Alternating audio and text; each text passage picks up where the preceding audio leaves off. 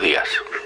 Hoy desde este espacio, conversando en confianza, vamos a hablar sobre el ultranacionalismo como excusa para la violación de los derechos humanos. Preocupación.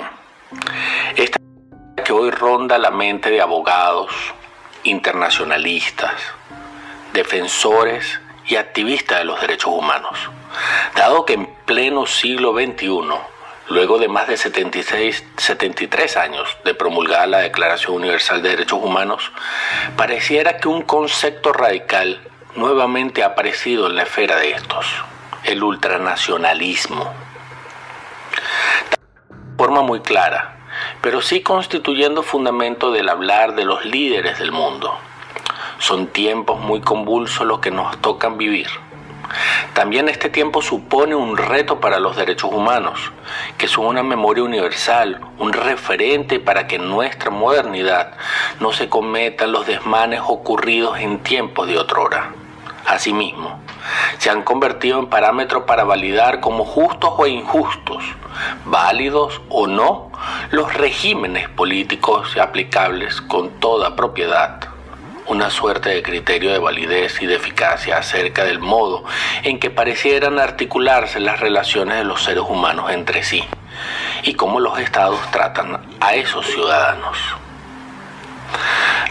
recordemos a Leonor Roosevelt, René Cassin, entre otros tantos, que después de la Segunda Guerra Mundial ayudaron a crear la Organización de las Naciones Unidas, donde dicha comunidad internacional se comprometió a no permitir que se realizasen todas las atrocidades y brutalidades que se habían sufrido durante la Primera y la Segunda Guerra Mundial.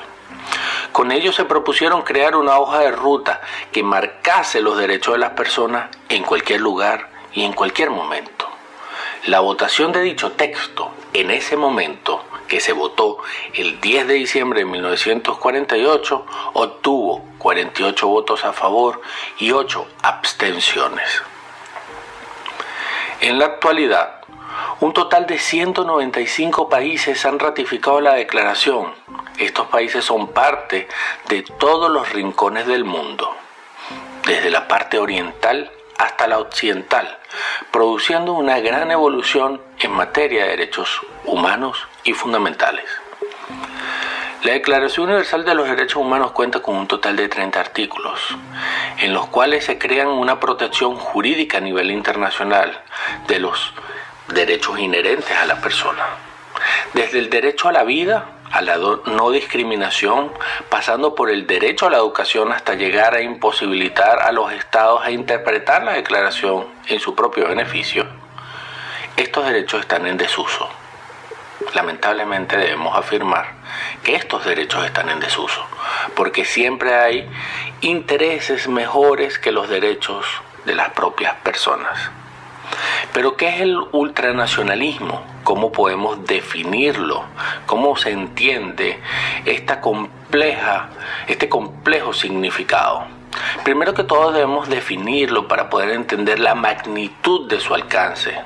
Repito, la complejidad y la peligrosidad al atentar contra conceptos de carácter universal como excusa de la búsqueda de un bien particular de cada Estado.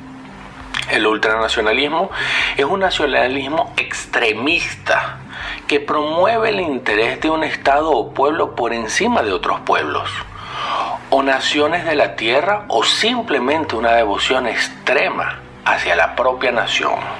Concepto de ultranacionalismo del Oxford English Dictionary, eh, publicado el 29 de junio de 2017. ¿Cómo podemos observar dicho concepto? Tal y como está definido claramente, el nacionalismo extremista promueve el interés de un Estado o pueblo por encima de otros pueblos o naciones.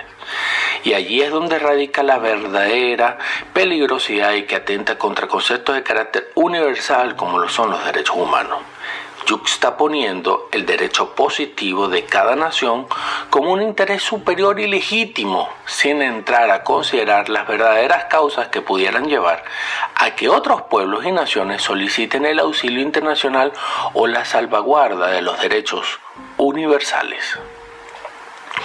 Para todos es bien conocido que Venezuela vive una grave crisis humanitaria compleja que ha llevado a más de 5.4 millones de venezolanos a una migración forzada. Cifras oficiales de la plataforma de monitoreo y respuesta conjunta R4B o R4B de la Organización Internacional para las Migraciones OIM y la Agencia de las Naciones Unidas para los Refugiados, ACNUR.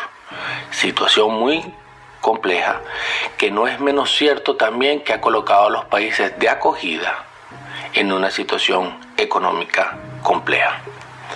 Pero ¿por qué hablamos del ultranacionalismo y lo relacionamos con la problemática de la migración venezolana y los derechos humanos? La razón de ello radica en las diferentes posturas radicales, valga la redundancia, y el ultranacionalistas que vienen adoptando diferentes líderes de los países de acogida. Actitudes que aún cuando constituyen graves violaciones de derechos humanos y violaciones del derecho internacional público, tratados y convenios suscritos por cada uno de estos países, de igual manera son adoptadas profesando un bien particular y la salvaguarda de su pueblo. Recientemente tenemos ejemplos como hemos visto como punto de partida al primer ministro de Trinidad y Tobago, nación que acoge a más de 40.000 venezolanos, 16.000 bajo una admisión temporal y unos 24.000 en estado irregular. No hay oficiales en cuanto al número total de venezolanos en las islas tomar posturas radicales sobre la migración ilegal, entre comillas, proveniente de Venezuela, al punto de realizar devoluciones en caliente o pushback, violentar el principio de no devolución, la Declaración de Cartagena, el Estatuto para los Refugiados de 1951, el derecho al asilo consagrado en el artículo 14 de la Declaración Universal de los Derechos Humanos, la Carta Democrática Interamericana y las normas de tratado del Marco Mar, o generando un lenguaje xenofóbico oficial en contra de los venezolanos, profesando que el bien y el interés nacional de Trinidad está por encima de todo, sin duda alguna, es un ultranacionalismo. De igual forma, vimos con mucha preocupación la expulsión de más de 84 venezolanos meses atrás de la República de Chile, el presidente Sebastián Piñera violentando lo preceptual en el artículo 14 de la Declaración Universal de Derechos Humanos, en cuanto a que toda persona tiene derecho al asilo. Asimismo, al realizar expulsiones express también coloca un estado de indefensión a, a los ciudadanos.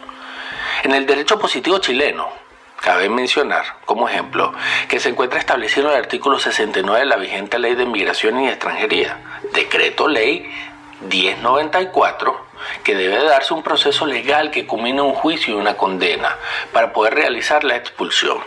Pero dicha postura de flagrante violación a las normas del derecho internacional público se justifica en la seguridad de Chile y en la legítima respuesta ante una violación de su ordenamiento jurídico nacional por parte de los migrantes, colocándose en una postura ultranacionalista radical, la xenofobia oficial. Esto es lo que observo al escuchar posturas como la del primer ministro de Trinidad y Tobago, como la posición marcada del ministro de Defensa y ministro del Interior de Chile ejecutando órdenes directas del jefe de Estado chileno. En este caso, el presidente Sebastián Piñera. Situaciones como las deleznables declaraciones de algunos alcaldes de las Américas, que hablando sobre los migrantes venezolanos hacen apología al odio al divisionismo y no tienen observancia de los derechos humanos, lo cual me lleva a realizar una pregunta. ¿Cuál es la eficacia de los mismos? tanto relativamente importante la positivación de los derechos, para que en la sociedad en la que vivimos haya una protección escrita de esos derechos que son inherentes a la persona. Pero no debemos olvidar que aunque la declaración está ratificada por los estados, por aquellos que la han ratificado, ¿de qué vale una declaración tan importante como son los derechos humanos si no hay un elemento coercitivo que obligue a los estados firmantes a cumplir lo acordado? ¿Por qué países como Venezuela pueden tener firmada esta declaración ratificada y después en la Organización de Naciones Unidas no se hace nada para evitar su violación? ¿Cómo es que países que están pasando por un escrutinio de los derechos humanos pueden ser parte del Consejo de Derechos Humanos? Preguntas que la gente cercana se hace. Se hacen a día.